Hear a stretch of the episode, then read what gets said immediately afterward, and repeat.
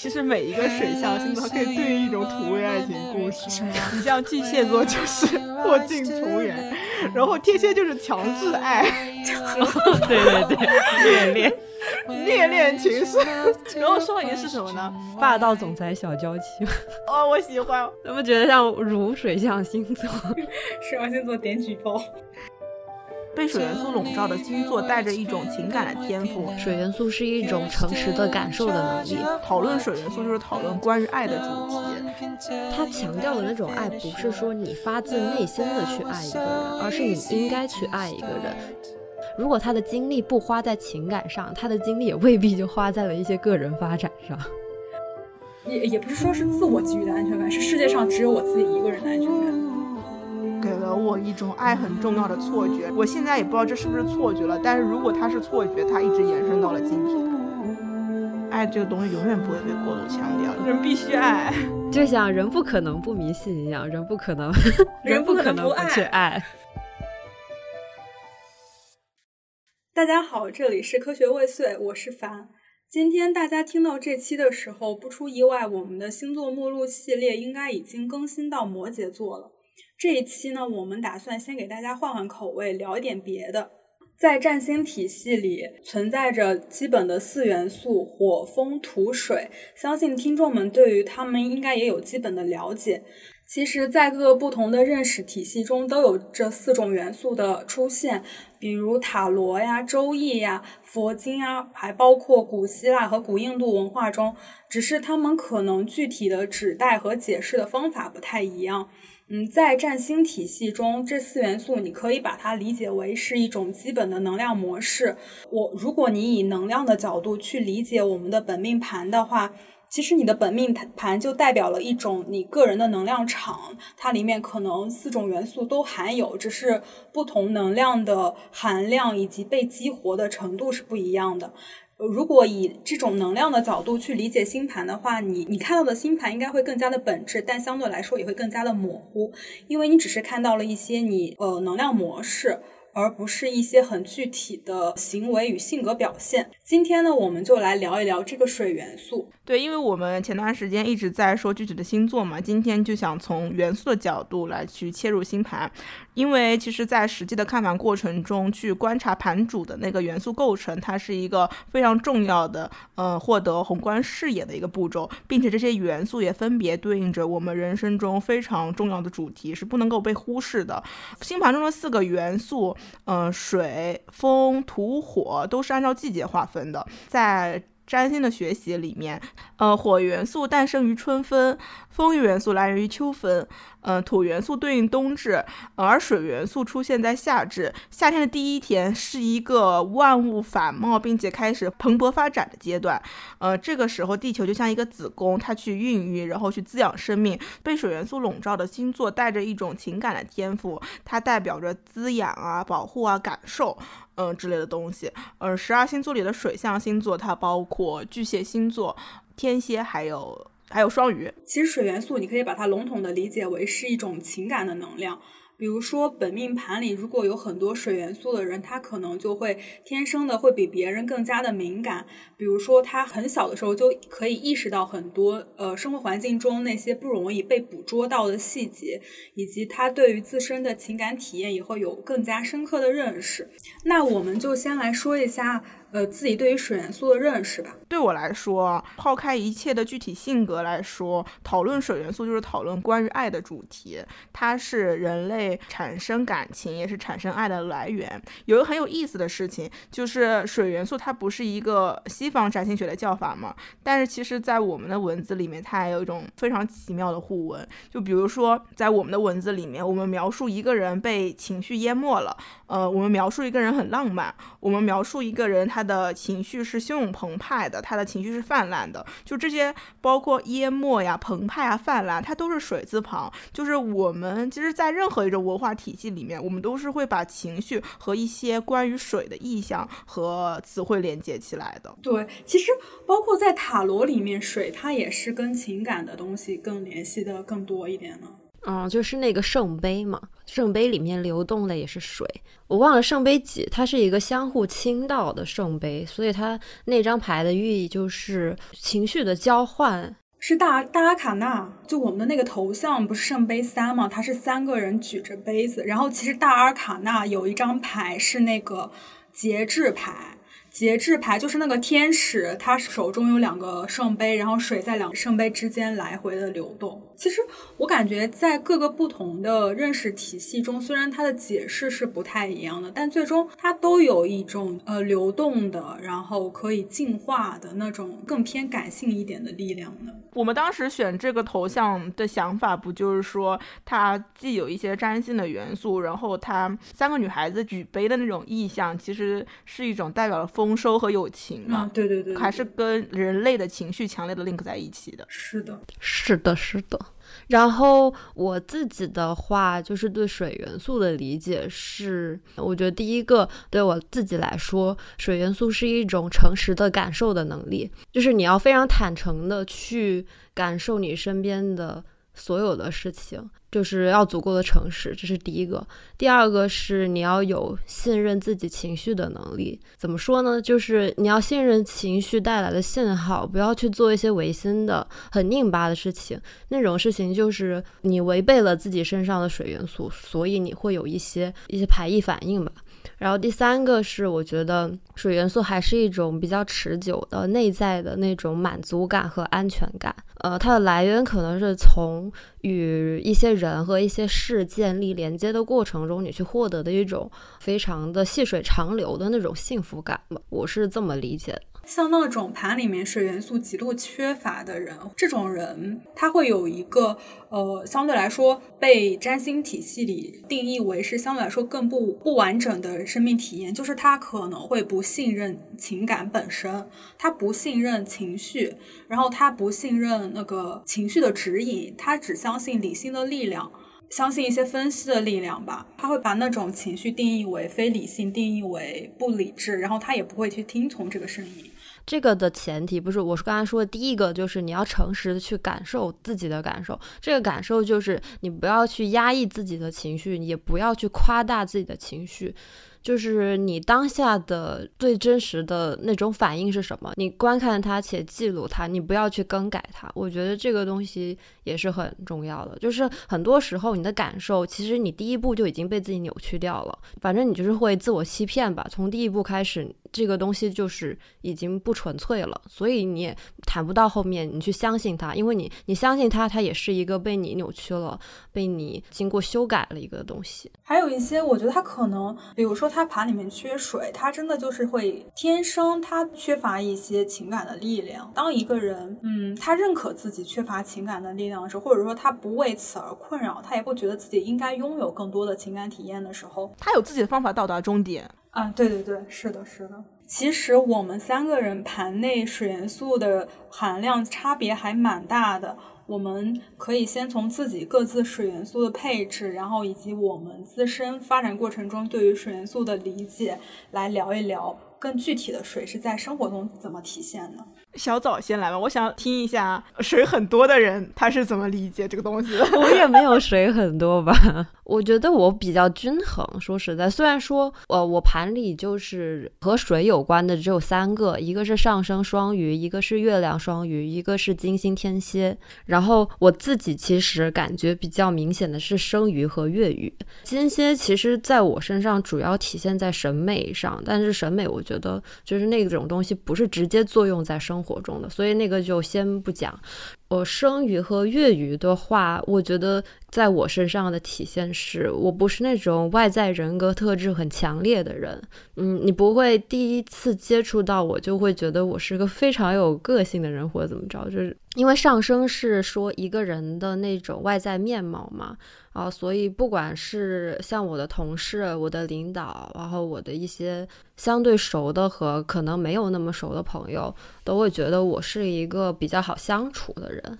我不会去主动的评判别人，然后也会根据我不同的那个说话的对象去变化我的互动方式，比如说一些梗啊，一些说话的方式，或者还甚至包括一些表情包，我都会根据不同的人去做，嗯，就是去和他靠近，或者说贴近对方的那种说话方式吧。但是这种东西对我来说是一个很自然的事情，然后是不用额外费力的事情。我在人际社交上会很自然的去做一些这种调节，像是水没有形状，所以能盛入不同的容器的感觉。哦，对我我当时也想说这个例子，就是它可以是方的，可以是圆的，就是水在你身上就是体现在这一点。而且双鱼本身就是水水象里面的变动星座，对吧？就是我会很明显的感觉到我和人在相处沟通的时候有这种流动感，然后我自己其实是一个比较稳固的人，我不是那种不会悲伤、不会难过这种的稳固。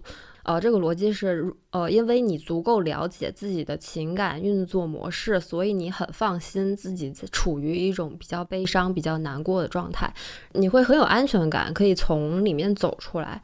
对，我觉得你的水你接纳的非常好。我自己对于水元素的一些比较刻板和基础的认知，就是我会觉得它是更不安的。但是书上其实说它最终是那种。缓慢而坚固的嘛，它最终其实是稳定的。我觉得早的那个水的力量就是可以达到这样的状态了。像那种水泛滥的，然后自己又不知道该如何驾驭的人，其实是蛮可怕的。在那个情绪的掌控力方面，他会非常容易崩溃。他整个就是被情绪真的是淹没了，被水淹没了。其实我我只有一个月蝎是水，其实我也是水相对来说比较少的。月亮它是在我二十岁之后才开始发挥作用的嘛。其实我算是。一个逐渐习得水的过程，然后我跟小枣好像都做过这样的梦，就是我们在小时候都在梦里面有过很深刻的爱。你们说过，对，就那个时候算是。一种意识的启蒙吧，我不知道是不是因为天蝎啊，月亮天蝎，然后我会对这种很强烈的感情有一种享受和上瘾的状态。所以，我二十多岁的时候，就正好是它是怎么样发展出水的呢？其实它有好多个条件，就一个是因为我身边出现了一群利他的人，就利他的人让你发生了改变，然后你在他们身上感受到一种无私的情感力量，然后那种情感力量是能够给我震撼的。正好我也是处于一个比较相。对困苦的状态，就是说心灵上或者身体上嘛，你要么是独自在外，嗯，你要么是反正就是经历了一些失败，然后又又遇到了我的 CP。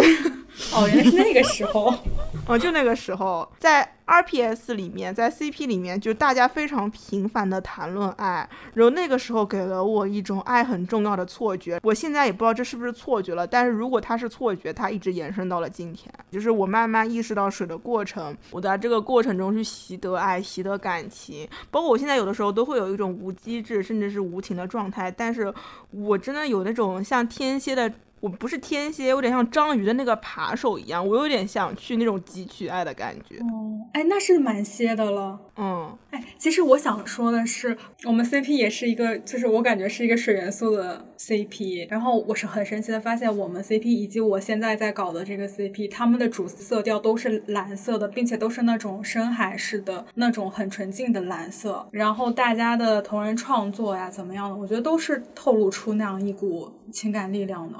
是我们 CP 甚至只有情感力量，其他啥都没有，就是月亮与大海这样的意象。是，然后我们 CP 其实我们不是也帮他们看过合盘吗？其实，在世俗意义上是非常不相配的类型，不相配但相爱。对，除除了情感，其他什么都没有。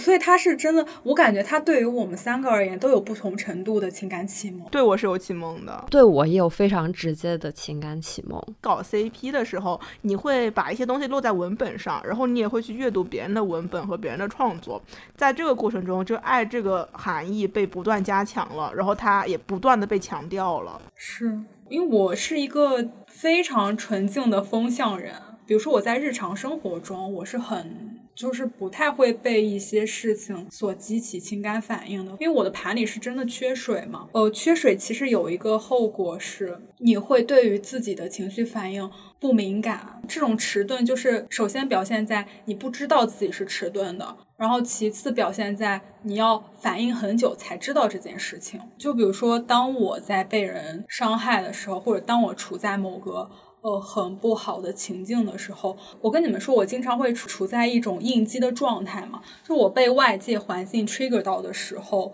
我整个人处于一种高度应激的状态。但我在那个高度应激的状态中，也是去情绪化的。我是会高度的去分析当下这个情境，然后我的思维会极其的活跃，我会不断的去想，说就是在进行一些各种细节的和琐碎的思考。但是这种思考过程中是没有情感的。等我真的静下来的时候，然后等我觉得这个环境已经安全来的时候，我才会慢慢的意识到，原来我当时是被伤害到的。那你觉得，就是这种方式是一种保护机制吗？因为它延缓了你受到伤害的那个过程。我觉得它可能形成了一种自我保护的效果，但是它正是来源于我对于情感的漠视吧，也不是说漠视吧，就是陌生，陌生，对，是陌生的。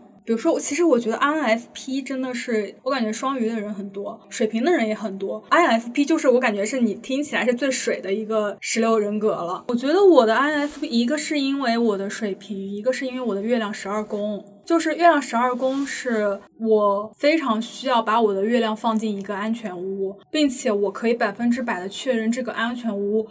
我是不会让任何人进来的，而且就是他有一些很外在的反应，比如说我喜欢各种给自己建造各种各样的安全屋，比如说呃回去的时候把所有的窗帘拉上，呃给自己戴耳机也是，呃洗澡的时候我喜欢在一个小屋子里面洗澡。你不去做个巨蟹真是可惜了。这个是我觉得是我的月亮十二宫，就是月十二的人，觉得至少在二十多岁以后吧，我可能会对这个事情会有更深刻的认识。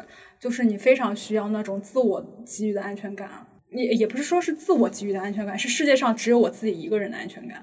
哎，小枣，像你的你的那种水，你会表现为对别人的情绪很敏感吗？那肯定不能说是不敏感，我觉得，我觉得我还是能感受到一些东西的，但是我感受到东西，我不一定我去，就是我去在意它。你会不会觉得这种感觉，它其实也赋予了你一种疗愈的力量？不，只有巨蟹会是这样，我觉得是双鱼不是这样。嗯，其实我觉得我在这一方面其实嗯没有很很突出或者很好，甚至我觉得我不是那种很善于安慰人的人。我我会是一个非常好的倾听者，但是我并不一定能很好的去安抚到对方的情绪。其实疗愈应该是绝对的巨蟹的天赋。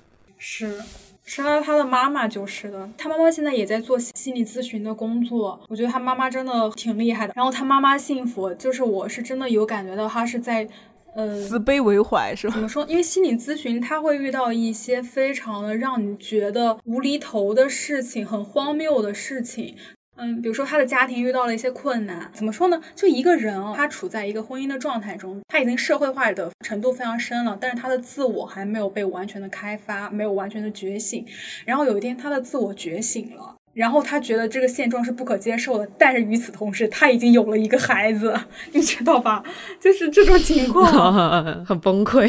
你听起来就会让人觉得很头大，然后应该不知道怎么解决，并且这种家庭里面，你知道，就每一个人其实都有自己的问题的，然后小孩子也受伤害很深，但是因为问题已经非常的。呃，根深蒂固了，然后就很难去解决。解决的时候也会有很多的争吵。他妈妈就是在里面各种的周旋，然后各种的去给解决办法，然后各种倾听，就是承接别人的情绪吗？嗯，是的，是的。正好我们也聊到了，就是三个水象星座：巨蟹、双鱼和天蝎。其实他们三个虽然都是水，但是他们的水的能量的状态和发挥的呃作用也是不太一样的。但总体而言，他们其实都是对情绪更加敏感的，比如说，呃，情绪化呀，同理心强呀，或者是呃，洞察、善于操纵人心之类的。那这三个星座的呃水元素分别有什么样的特点呢？这个可以展开讲讲吗？我有一个我在书上找到的一段话，我可以读一读。巨蟹座最关切的是提供归属感的家庭，天蝎座在意的是强烈的亲密关系，嗯，双鱼座则倾向于众生一体和灵性上的归属感。已经总结的非常，哎，对，总结的挺好的。因为我我也去找了书。对，这是另一本书上说的。那本书上其实他他画了个表，他说水象星座，呃，巨蟹、天蝎、双鱼的基本概念分别是：巨蟹对应的是一种本能的滋养力及同情心，然后它对应的一些性格色彩是敏感、保留、情绪化、自我保护。然后天蝎的基本概念是借由强烈的情感经验而产生穿透力。然后它对应的呃性格是掌控之下的热情、守密、深刻，带着强制性的欲望。然后双鱼的基本概念是对受苦众生的悲悯。然后它对应的性格是灵魂最深的渴望、理想主义、一体性、脆弱易感和灵感。哎，其实可不可以从那种基本变动和固定的那个方法来说，巨蟹应该是水象的固定星座吧？呃，巨蟹是起始基本的，它是基本啊。对，哎，基本星座不是应该有开创性？它怎么搞搞得像他在找个家一样，搞得像个固定的一样？我感觉是开创性的，它是那种最基本的，也是最本质的情绪。而且我今天下午看到那个固定的理解，哦，不是固定。基本星座它其实是带着一种离心力的放射能量，而且跟明确的行动有关。就比如说表现在巨蟹和摩羯身上，他们关切的是属于过往的历史的东西。巨蟹是恋旧，然后就是很传统的。巨蟹男真的是好恋旧那种，超级恋旧。他的那种渣男的那种来源，不就是因为他很念旧吗？对，很爱吃回头草。不是，我是真的觉得回头草不能吃啊。不过这个还蛮神奇的，比如说那个破镜重圆，不是一个很很流行的那个网络爱情故事的原型。哎，我也很爱看呀，喜闻乐见的。哎，但是你不觉得这个东西在生活中，你说你要跟一个过去的人重归于好，就会觉得很，你其实是不太现实的，对于你自己也不是特别好。那我超喜欢看破镜重圆啊。嗯，我我觉得我也还挺喜欢的。哦，我我好像也挺喜欢的吧。你看你，对不起，一些土味审美。说到这里，我想起来那个，其实每一个水象星座它可以对应一种土味爱情故事。什么？你像巨蟹座就是破镜重圆，然后天蝎就是强制爱，然后对对对，虐恋，虐恋情深。先婚后爱，可以可以可以，行。然后然后双鱼是什么呢？小甜文小甜饼，类似这种的也可以吧，没毛病。迪士尼爱情故事，那不就小甜饼吗？我想了想，霸道总裁小娇妻。哦，我喜欢。那么觉得像如水象星座？水象星座点举报。好喜欢这些土味爱情故事，我操，确实。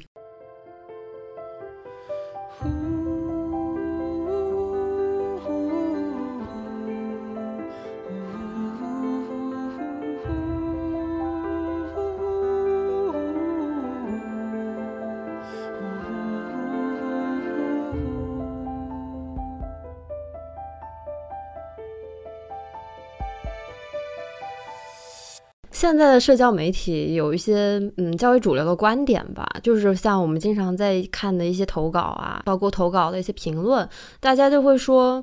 嗯，尤其是针对女性，就是会有这么一种一种口号吧，就是呼吁大家绝情绝爱，专注搞钱，专注工作，然后专注个人发展，就是类似这样的。呃，随着互联网发展，变成了针对女性的一种话术吧。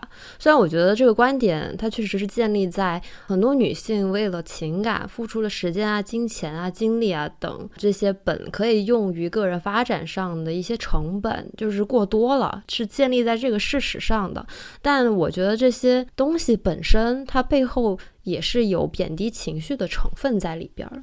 就是我们可以说一下这个现象吧，包括可以聊聊，就是大家反对的是哪种层面的和意义上的情绪，然后这些情绪和我们所说的呃水元素的一些区别在哪里？其其实我对于这个东西的观点还蛮绝对的，包括就是三八节，我有看过一个视频，然后嗯，他说就是给女性的一些提醒，嗯，第一点那个主题就是过度强调的爱。他说在女女性的成长过程中，爱被过度强调了。但其实对现在我来说，我觉得爱这个东西永远不会被过度强调，它就是非常重要的东西。哦，那我差不多明白了。不仅是女人，然后包括男人，就是整个人类，就是爱和感情都是非常重要的东西，它永远不会被过度的强调。他这种为了情感付出时间或者金钱精力，然后就是好像是错付了那种感觉，它本身的问题并不是情感的问题。首先，他在付出这个东西的时候，他里面有多少是自我感动呀？对，嗯，对，有多少是自我表演呢？首先是这个问题，然后为爱付出这种东西本来就是应该的。我想先补充一下这个问题的语境，以及就是这个就是刚才早说的那个现象的一些社会背景。就据我的观察哦。其实所谓的呼吁女生断情绝爱这么一种这社会语境的来源，是它还是基于一个，无论是资本主义也好，我还是那个呃父权文化也好，就是在那种霸道总裁式的，或者说是小女生式的那种加引号很刻板那种小女生式的恋爱观的教养下培养出来的一一种爱情观吧。那种爱情观也是像刚刚夏说的，它未必是真的是有多少是自我的成分在里面的，它只是被教育女生。你应该是被疼爱的，然后你应该是为爱无私付出的，然后你应该是为爱为你的家庭，然后为你的孩子无私付出的。这种价值观和爱情观的背后，它其实是试图抹杀掉女性自身的主体性，然后强调女性的奉献精神。这样的文化中成长出来的女性，遇到了现在的就是独立女性的思潮的话，她可能就会遇到一些别的问题。又提出了另外一种相对来说比较极端的解决办。法法就是绝情绝爱，对，但是我可以理解，就是他们这个极端也是，就是力的作用是相互的嘛。当一一个极端的力更大的话，它其实它不会完全的把它拽到最极端这一端，它只会把另外一个力量往这边扯一扯。但是我觉得，就是这个东西，它在呃宏观的社会，它可能会造成这样的效果，但是在个人身上，如果你相信就是绝情绝爱这一套体系的话，你可能会真的走向这个极端。然后，反刚才说的那种，就是女生可能受到一些比较传统的规训。他强调的那种爱，不是说你发自内心的去爱一个人，而是你应该去爱一个人。这里的爱就是一种非常的，嗯，没有灵魂的那种爱。你应当去爱一个人，但他不告诉你怎么爱一个人，他就是觉得这是你的义务，你要去，感觉就像扮演了这样一种角色，然后你只是一个工具人，然后去发射一些姑且明之为爱的东西。我感觉在那个东西里面，其实所有的一切都是被规训的。比如说什么是爱，比如说你应该怎样爱人，所有的一切都是呃灌输过来的。然后大家现在其实可能想批判一种爱的方式，但其实你也没有去思考到底什么是真正的爱。然后我觉得就是这种话术，我我隐约觉得哈，好像还出于一种逻辑，就是因为情绪是。嗯，就是你付出的这些感情，或者别人对你的感情，这种东西是摸不着的，是不确定的，所以我们应该去掌握更加能被抓住的东西，包括工作啊、钱呐，就是就是这些东西吧。相对来说，情绪是更不可控的，且掌握情绪的成本是更高的，所以我们要去。搞钱，然后什么什么什么，有社达的逻辑在里面。对对，有这样一种逻辑在里面。我觉得就是女权，它要求的那种你获得经济独立，然后你有自己的工作，你有自己劳动的权利，就完全被他们解读成了绝情绝爱、专注搞钱，这完全是一个错误的解读。包括恋爱脑，我觉得他们也在污名化。但怎么说，你很难说他们在污名化恋爱脑，因为你落实到具体的一些很个人的案例上。就是有一些女生就对他这种所谓的恋爱脑非常恨铁不成钢，就是在个人的那个案例上，我又觉得这种东西是成立的，但是如果放到整个的社会语境下，我又觉得呃要用另一种方式去中和一下吧。而且，其实是不是恋爱脑的那个最主要的问题，是不是在于说他付出了多少，而是说其实他对他当下的那个感情质量是没有判断力的。你说，如果这种人，就不管是男的还是女的，如果他的精力不花在情感上，他的精力也未必就花在了一些个人发展上。对对对对对对对对，你说的这个很关键哦。我最近其实有听到一些这种例子。你只能使用一些被污名化过的恋爱脑的意思来形容他，就是那个男的已经表现成那个样子了，你还要把自己的时间全部放到那个男人身上，很卑微，然后很低下，然后很没有自己。并与此同时，他其实也知道那个男的不是一个特别好的人，但是他就没有办法抑制，他就是要把他，他把自己全全身心的放在那个扑在那个人身上，而且会不会说？干像刚凡说的那个，就是为一个嗯，比如说没有这么爱你的人，或者就是一个很很垃圾的一个人，去投入很多情感，我觉得就是一种水元素没有发展好的体现。这种表现无非就是你要么是你 感受能力有问题，你要不是你爱人的方法有问题，要么就是你其实也不太爱自己，对吧？所以你才会做出这种。所以这是不是嗯，也侧面说明了就是水元素应该发展的方向啊？你得发展出一种有自我的这种情感力量。对，哎，这个时候我就可以 quote 书上的那句话了。他说：“水元素可以使人缓慢而坚定地朝着觉醒的方向发展。水象人本能地知道他们必须保护自己不受外界影响，但是了了悟情感以及渴望的真实本质的过程其实是非常痛苦而缓慢的。”我感觉很多水象的人，他的那个水象情绪化的问题，是不是在于，就是他的情绪、他的情感先发生了，但是他的那个自我或者他自我保护的意识没有跟上，就是配套的一些保自我保护的机制没有建立，或者认知吧。就是我觉得其实感情这种事情也少不了一些风元素的东西，就认知的东西也没有跟上，所以就导致让水完全的主导了自己的。所有的行为感觉有点像是，譬如说，他那个水没有放到一个好的稳固的容器里面，然后他不知道该往哪里流，他就乱流。我还看过书上说，他说水元素的最终发展目标是发展出在极端脆弱的环境下的无条件的。哇，这种真的是菩萨，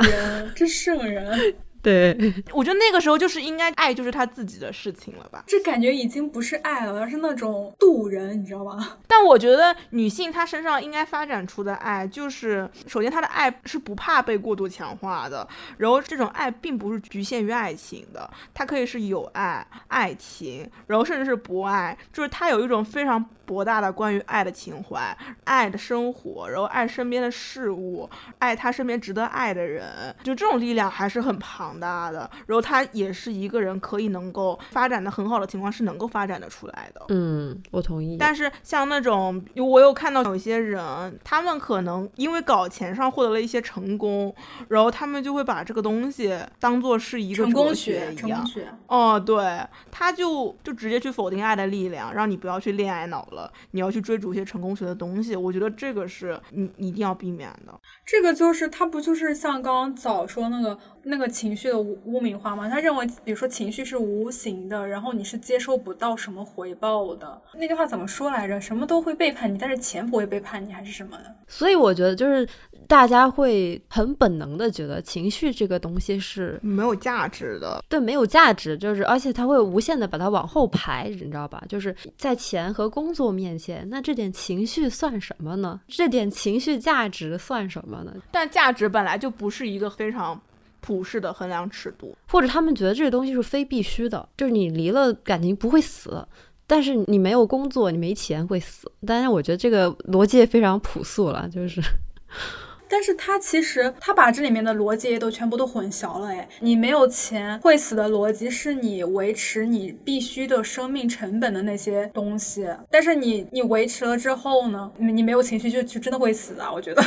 啊，反正我觉得这个问题一眨眼看上去觉得好像很容易回答，但是我觉得细细想起来是一个非常复杂的东西，就是它混杂了很多很多，对，它的社会情境也很复杂，然后它这里面就是各方的口号。也好，或者是观点也好，也都很复杂。但是没有办法，他其实每个每个观点都会有自己的信众。而且你你感觉这种观念，它刚出来的时候，它好像是善意的，但实际上它很容易被变质。我是感觉一切这种像你兜售的，它一定都是会变质的，它都是非善的。或者因为它在互联网上流传，它经过太多人的改写了，它也未必是恶意的篡改，但是就是因为参与的人很多，所以它它要变得简单，它才可以流行。一个是它要变得简单可以流行，另一个是它里边原本的意涵也被也被打散，然后打散东西又分化出去，它就是个很混乱的东西了，就是你没有办法追溯到它最原本的意思是什么。但我们在此处。想要强调的就是，你不要认为情绪是没有用的，不要忽视你的水元素的力量，你也不要忽视爱。对，至少在我这里，爱和情感是最重要的。对，你看，凡他是一个盘里一点水都没有，但他都会这么觉得。对，然后我还有个问题啊，就是比如说你确定你就是很喜欢一个人，或者说你很喜欢一段感情，或者说你很喜欢自己投入一份感情的那种姿态，嗯，尽管说你觉得这段感情是不可持续的，或者本身就很不靠谱。那人可不可以就是单纯为这种东西，这种很虚无缥缈的喜欢去去做一些无望的投入？可以啊，为什么不可以啊？其实我觉得很多问题就是现在社会上的人，大家不相信单向的东西。哦，就是他他是一定要有回报的，对他一定要求有回报，他要求我爱别人，别人也爱我，然后我给予别人，别人也会给予我。所以是不是这就是违背了水元素的初衷啊？就是水元素它代表那种情感力量，其实是你在付出的过程中你就得到了，而不是说你付出了你要别人给你。呃，对对对，我觉得这是一个蛮常见的误区吧。嗯，或者一段关系里，如果感情的那个成分、那个比例。占的比重不够大的话，你就势必要求一些其他方面的回报，你就会去计较那些东西。但是如果说你有一份非常非常好的感情的话，我觉得其实好像人不太会去计较这些东西。而且我觉得其实很多东西它在现实的语境里面，它确实是很复杂。譬如说你你跟一个人在一起的考量里面有多少的成分是出于你自己真实的感受。然后有多少出成分出于一些，比如说及时的情境，然后又有多少是出于一些功利的考量，它很复杂。然后你在这样的一种成分比较复杂的关系和爱里面，那当然这种爱它就不是纯粹水元素所代表的那种爱了。那我们我要我们要提个口号，就是我们三个应该都是这么想的：人的爱、人的情感都是非常非常重要的。对，是是非常重要的，嗯，而且是非常强大的力量。对，就像人不可能不迷信一样，人不可能，人不可能不去爱。我刚才也想说来 着，是的，人必须爱。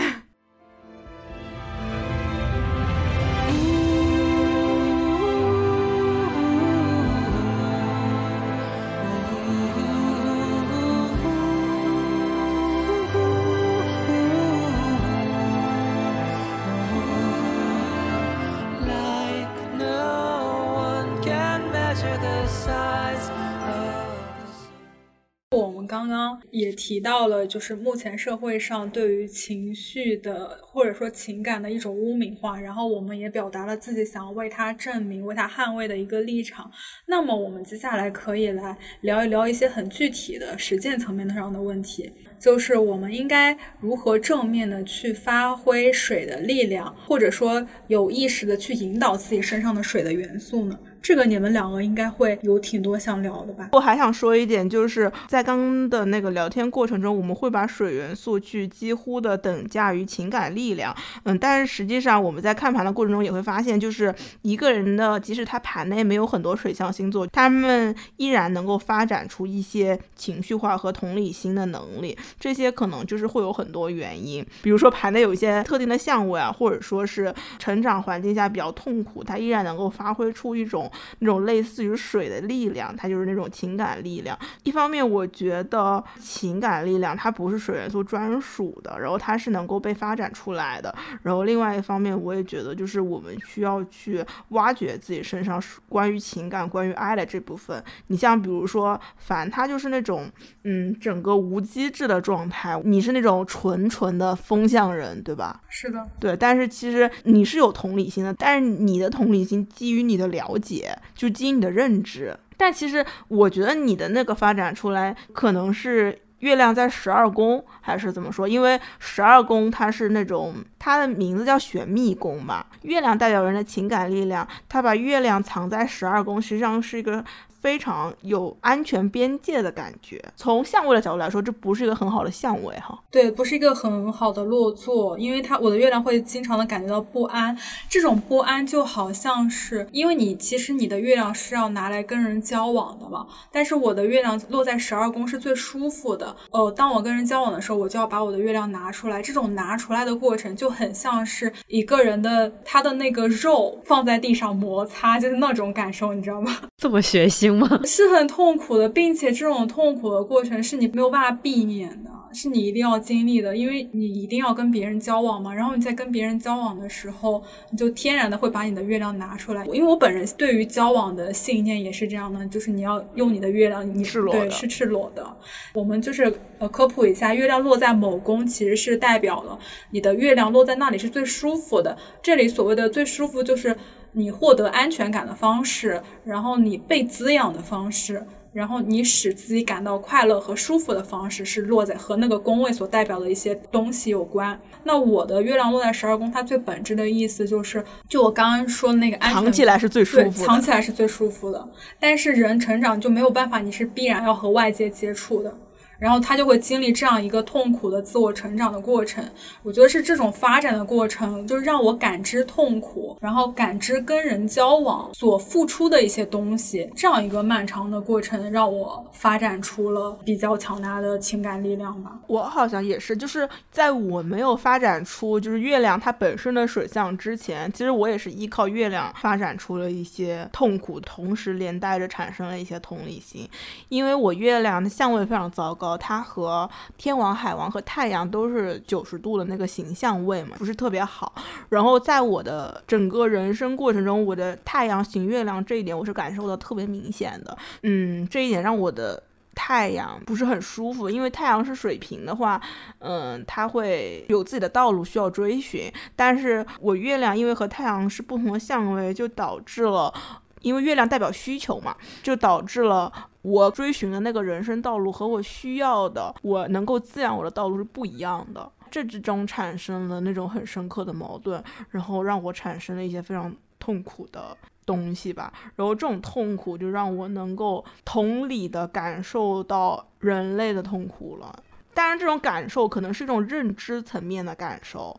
所以，其实我依然不觉得我是一个同理心的人。但是，当我知道情绪这个东西很重要，情感这个东西很重要，同理这个东西很重要的时候，我有在用我自己的认知能力去尝试为一些很遥远的人，或者说是为一些除我以外的人，把我的痛苦嫁接在他们的头上，然后去感受他们的痛苦。是这样子的，就我觉得是其实是痛苦的一种教育的。就包括我身边有好多没有水象的人，他们其实也是，如果说盘内月亮金星受克严重的，或者说是十二宫不是很好看的，真的会表现出一种就是类似于情感力量东西。我还有那个土星落在五宫，就是让我不是很容易感受到快乐。然后还有一个是，应该是有一个金星的相位吧，也是那种会让我更。容易的感知到痛苦的，不容易感觉到被爱的那个形象位的，我觉得是这三个加在在一起。我想起来，我当时在说这个问题的时候，想到一个，我可以提名字吗？还是说，我要想起来就是一个知名女星，当然她现在已经在互联网上消失了。他其实盘内一点水都没有，但是他给人一种情绪非常泛滥的感觉，就你觉得他就很疯狂，就那种疯狂的情绪，就大家只要读过他的、看过他写的文字，就知道他整个被情绪淹没的感觉。但实际上他盘内是一点水象都没有的，他是十二宫很多，对，他是群星十二宫，他所有那种自我都被十二宫深深隐藏了。完了之后，他想突破自我那种感觉，是一种非常糟糕的感觉。而且十二宫狮子是那种。又有自我意识，又被自我压抑的感觉，就这种痛苦让他表现出一种强烈的水象，甚至是一种恋爱脑的情况。我觉得这里其实有一个水火搭配的问题，水元素和火元素的能量，如果他们他们搭配在一起，然后搭配的又不是很好的话。确实是会让人感觉到一种，它虽然是攻击性，但它不是那么暴力的攻击，它也是收束不住他自己的情感力量，并且他的情感他要把它向外发散出去。我感觉这是水水元素的一种攻击性，有一种极端的痛苦发展出来。哦，对对对，像我们是能够发展出一点水，但又不是很水的情况下，我的那种感知力依然是就是底色还是很冷淡的，很无情的。你像前段时间就是我家里有人生病了嘛，就我爷爷生病了，因为我一开始以为那是个很严重的病，我第一反应不是为他感为我爷爷感到难过，我第一反应是为我爸感到难过，我就是有点心疼我爸，就是他可能要去第一次面对父母的死亡了，这种想法是更强烈的，这种想法其实是带了很多理解和自我的东西在里面。嗯，是理解的部分吧，应该是。对对对，他不是情感的。他当然最后可能问题没有那么严重嘛，但你你跟他的关系怎么样？挺好的。你就包括还有一个事情，那个飞机坠毁嘛，就是最近的事情真的好多，包括疫情啊，然后乌克兰战争啊，然后飞机坠毁，就是全都是灾难的事情。然后疫情里面又出现了非常多反人的东西嘛。我有我觉得我有两个想法，就是这两个想法基本上是平行的，在我脑子里面在运行。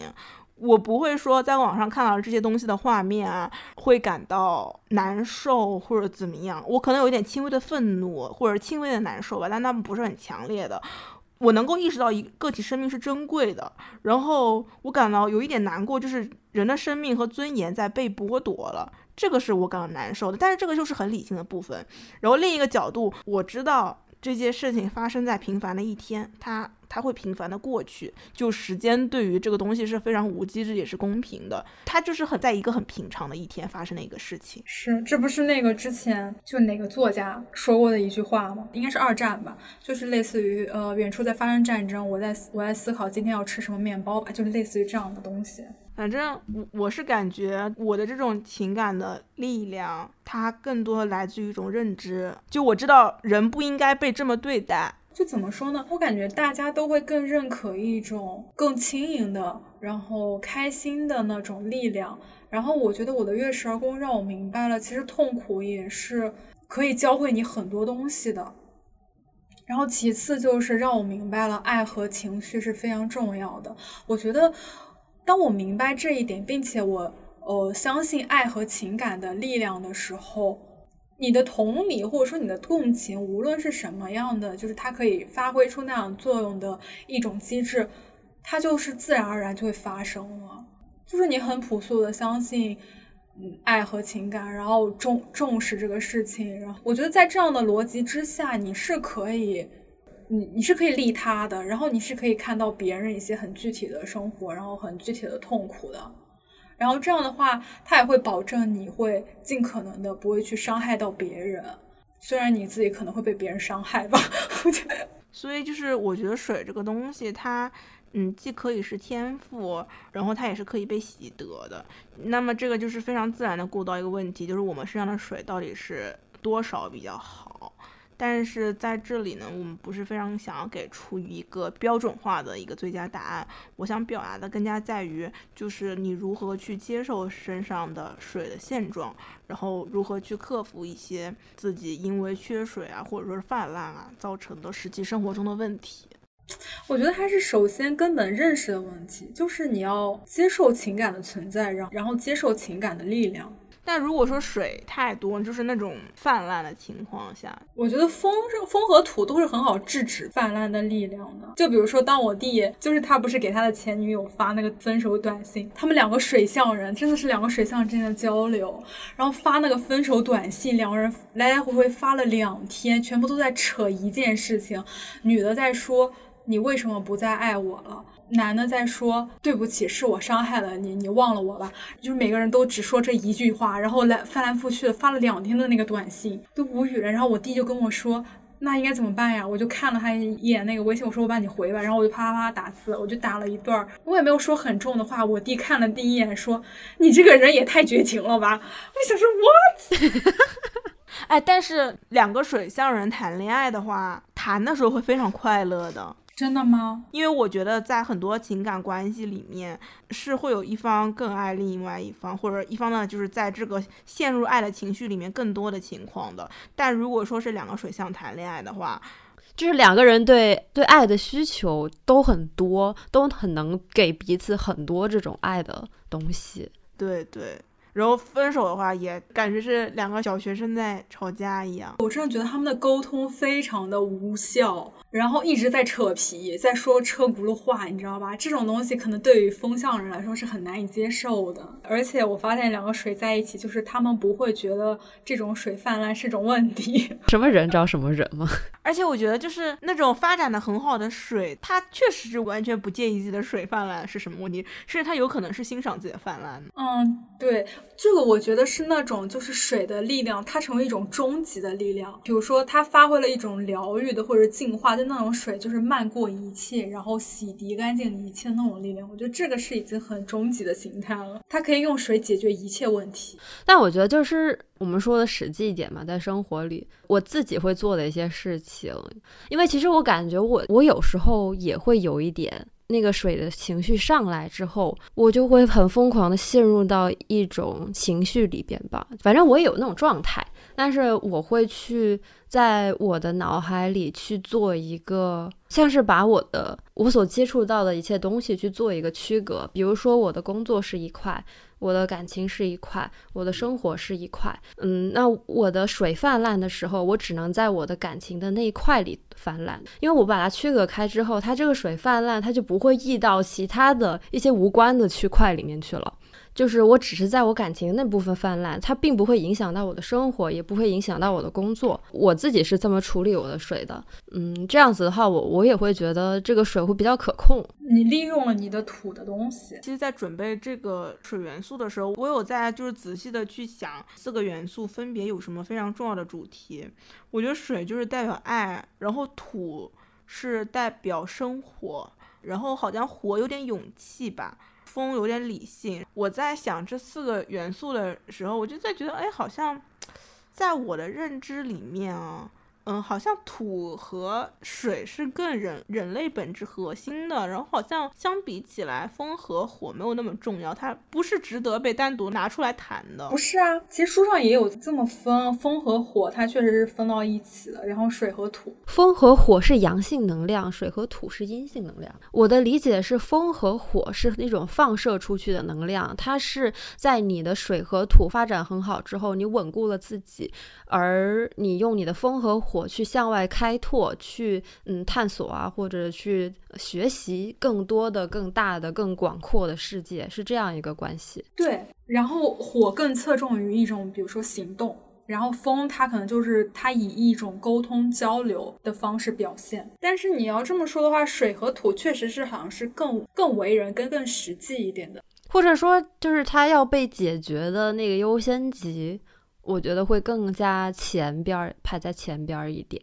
其实我感觉这里面还有一个问题，我还想要聊一下的是，因为夏不是说他其实是他后面后天他觉醒了之后，他有意识的然后去培养了嘛？就是你一个人的盘里面，如果能量是不均衡的话，嗯，但你又想发展的话，你是要有意识的去培养那种能量的，然后你要先从自己的经验出发的。但其实如果一个人的盘里面，他某一种元素，过于突出了，或者说它被极端的强化了的话，虽然你在占占星的体系里面会觉得元素均衡是更好、更完整的，但是你对于那个人而言，好像未必是那个样子的。比如说一个风土很重的人。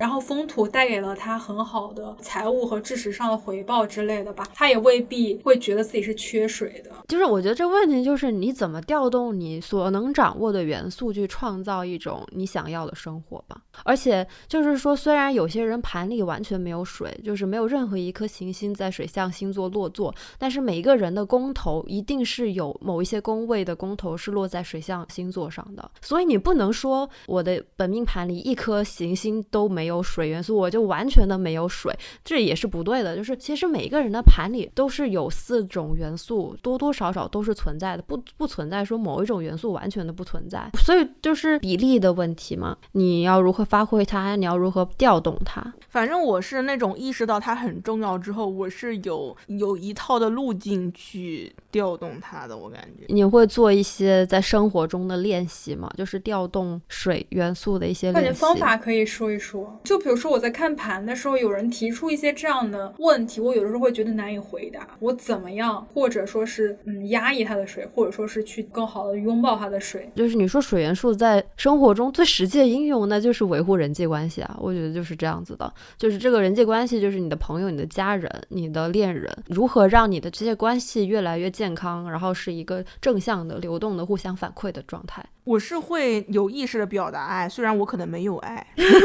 呵 呵我可能本身没有到达那个情感浓度，但是我会把它表达的更加深刻一点。但是这种表达深刻，在告诉别人的同时，也洗脑了我自己。就是它会拉动你实际的感情，其实是一个很双向流动并且反馈的过程。但我发现你确实会，你不仅是跟他们表达，你在比如说你在向我们描述你们的友情的时候，也确实让我感觉到你们的友情是一种很珍贵的东西，很珍贵、很真实的。就比如说你上次说你们忠诚。并且有爱，嗯，对我也想到是这一句。对，他在那个情况下，在我心里面是极度进化的状态，然后他很纯粹，但是他可能没有经历过非常多的考验，但是他在那个时候状态是很美好的。我在某一时刻，我是定格了那个美好吧，然后把它拔高了，告诉我自己，然后也告诉他们，我对你们是这样的感情。那因为你说他是不经考验，有没有可能就是如果他经历考验会怎么样？因为我觉得现实生活中友情不需要经历很多考验，它不像爱情，相处了很多必然经历一些磨难。但友情它本来就是可以保持在一个适当的距离里面，你们不会到一个需要彼此让渡利益的阶段，就是他可能本身就不会经受风雨，就是品性都是。在一个基准线之上之后，你们的友情就很自然的不会去经历一些磨难的东西。对啊，就像我们，我们的感情很珍贵啊，但是我们不会生活在一起的，而且我们是基于我们对彼此都了解非常深入，我觉得这一点是没有夸张的。就是我们在学习星盘的过程中，我们三个是同时在了解自己，也在了解彼此的。如果说我需要达成一个什么样的目的的话，我会有方法的。那你的方法是什么呢？华贵。嗯，不过我觉得就是华贵，你要他确实可以抽象出一个方法论，就是你不跟别人计较，然后你不要在意自己是否在道歉，而且这个东西它不是道歉的事情，其实你语气缓和一点，别人是能感觉得到你在示弱的。在正确的时候，以正确的方式示弱，就是也是一种处理情绪和关系的方法论。我一开始水的起源在于教会我水的那个人，就是我在大学的时候碰到了一个非常黏我，嗯，对我很好，就完全利我，就什么都会想到我的这样的一个人。然后那个时候我是感觉到非常震撼的，居然就是世界上会有这样的人。我一开始调动水也是因为他，就是我觉得我需要去回报一下他，然后我会在向他学习吧。比如说我不是那种爱。聊天的人，我就会学着跟他打电话。虽然就是打电话就打到，比如说打了五分钟，我就不想聊了。他反正会继续下去，我这忍着就可以了。找到一个你身边比较水发展的比较好的人，嗯，向他学习。前段时间我不也说过，我会向你们学，就是向身边一切懂得怎么爱人方式的人学习吧。就比如说，凡说喜欢说屁话，然后我也不会说屁话，然后我就模仿他说屁话。你要不要解释一下你这个说屁话是个什么概念？说屁话就是说一些无意义的废话，比如说很明显的，在我们三个人的群里面，基本上就是我一个人发了大概一两瓶，然后他们两个人才会回个大概一两句。我们三个聊天记录经常这样。呃，这个屁话内容包括，呃，刚刚遇到了一个无关痛痒的事情，比如说我看到了一个路过去的小猫，这个小猫，比如说它的屁股上有一颗痣，然后我刚刚出图书馆的时候碰到一个人随地吐痰。然后我刚刚把今天买的明天早上的早饭吃了，就是类似于这种日常琐碎一切事情，它并没有什么意义，也不会开启什么样的话题，它就是一些就是及时的信息或者说是感受，还有一些比如说我在互联网上看到的一些东西，就是各种各样的东西，我就很愿意发给别人，但是我发给别人就是可能想让别人看一下，但别人看不看我好像也无所谓。我有一个朋友，她也爱说屁话，然后她跟她男朋友说屁话的时候，就比如说我刚刚。放了一个屁，就就就是这种东西，就这种无聊的东西。然后我跟我另外一个爱说屁话的人聊天，我们两个人就是能聊起来，就大概会说每个人都说一两瓶的废话。然后如果是一群爱讲屁话的人的聊天，就是大家都各说各的。嗯，我有另外一个群就是这样的，我们在群里面就各说各的，但是这个对话它总能持续下去，然后一聊就会聊好几瓶。我感觉它是一种轻松分享的行为，分享好像还很重要。嗯。是的，是的，对，因为我不太会分享这个东西，我也不知道该怎么分享，然后我就会就做很坏的事情。因为我身边有一些爱说屁话的人，也会有一些爱分享的人，然后我觉得很好的。的话，我就会把它分享给其他人，就是我不会去直接在网上 摄取一些这样值得分享的东西。比如说别人分享给我一个，那我会觉得，哎，在这个价值体系里面，这个是值得分享的吗？好的，那我也要分享它。你分享别人跟你说的屁话是吗？我不知道该怎么说屁话，我也不知道该分享什么，我就会抄。但是与此同时，你没有回馈我啊！你要记得回馈我啊！因为我不想回馈，但是然后。我又觉得有这种义务嘛，然后但是早又回馈了，哦，我觉得我就不需要回馈了。真是无语，这个人 真是无语。我我也有在，就是习得这些分享一些较为琐碎的事情的，就是你得有意识的去去分享。我觉得是这样，因为很多事情你会觉得它很小，就是也不值得说吧，或者然后所以每一天过下来，好像就老老是会觉得今天并没有发生什么事情。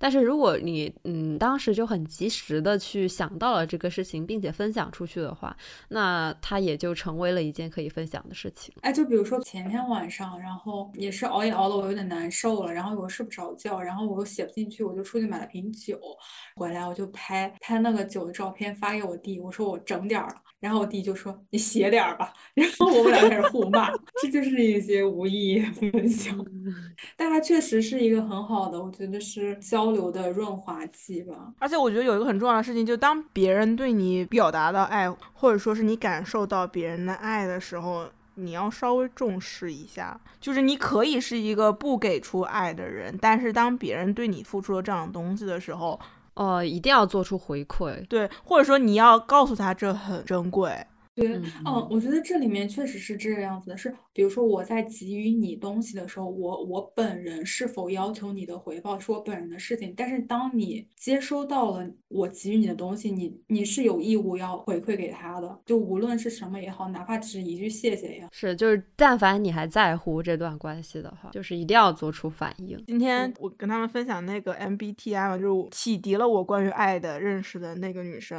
然后她也去测了一下，她说她是 ESF。F G，然后他特地又戳小窗口问我，你觉得跟我像吗？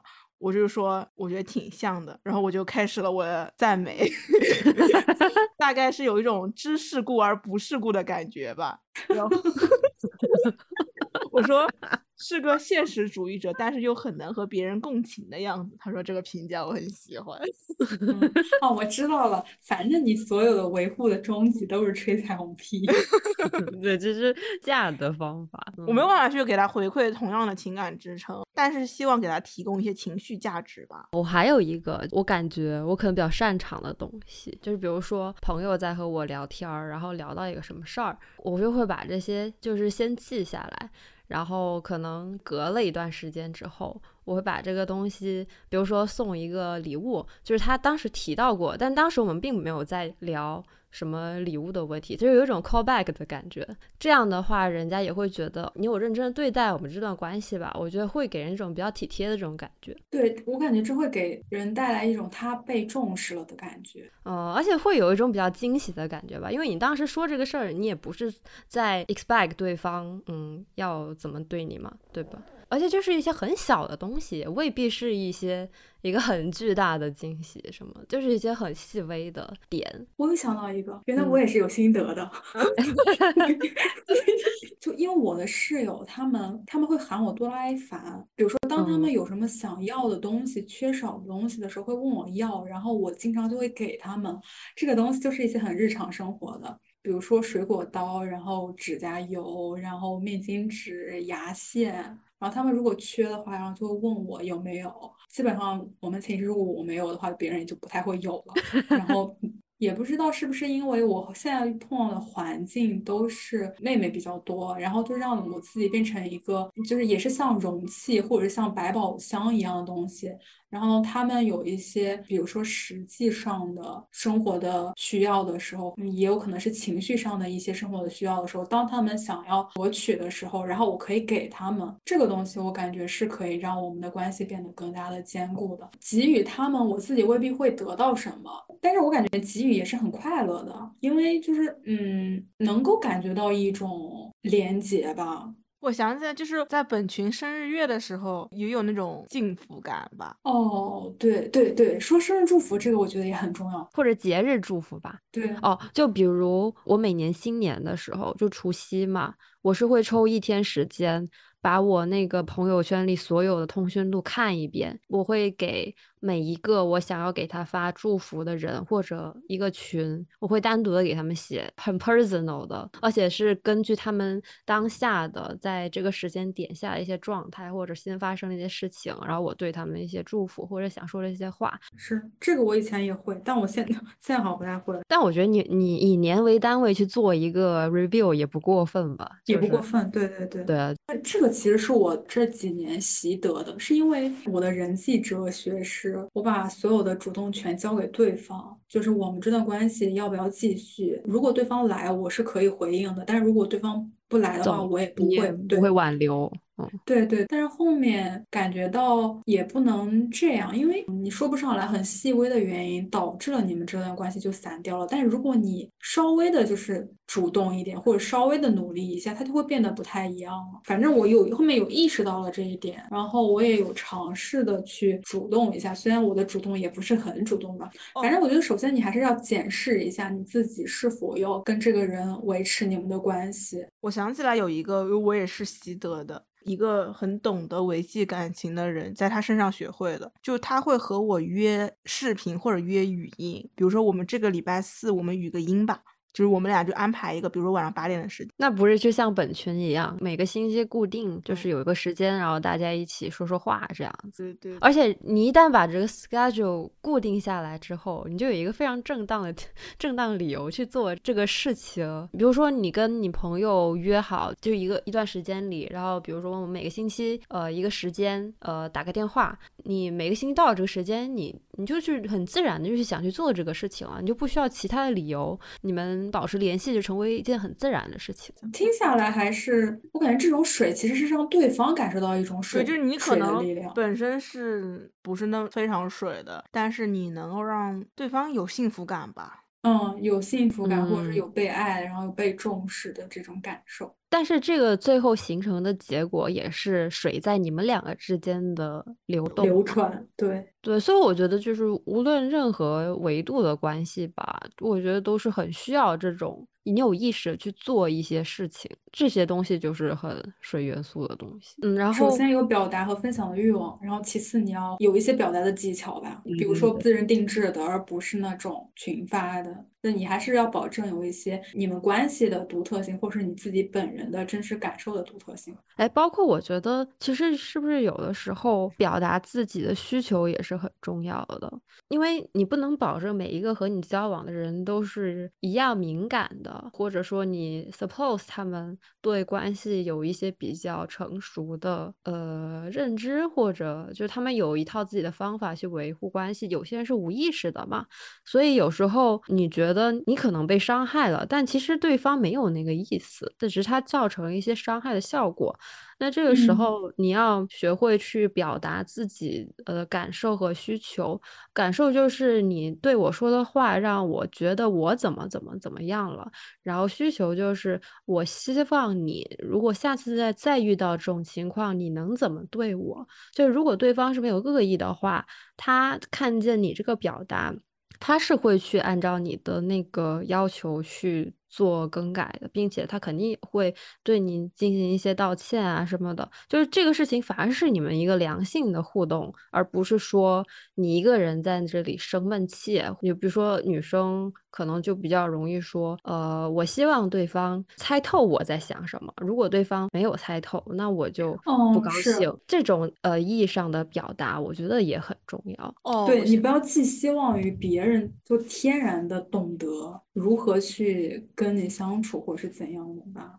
而且我觉得，就是你需要去表达认可，在面对另外一个人给予了你一些情感力量的时候，你要在可以告诉他的一切的时候，告诉他这个力量是很珍贵的。比如说，有很多女生她会觉得，比如说我付出了感情，其实没有得到应有的回报。然后我会告诉他，你这样是很好的，就是你这是你自己的，就不需要对天赋，这是你的天赋，然后你只要去使用它和挥洒它就可以了。哎，你你说这个让我想到了，也是其实是我这几年习得的一个行为，就是很简单的，嗯，当对方在跟你发泄情绪的时候，或者在跟你表达情绪的时候，你就陪他一起表达。他想要表达的那种情绪，就比如说他在骂一个人的时候，你要帮他一起骂那个人。哦，对对对。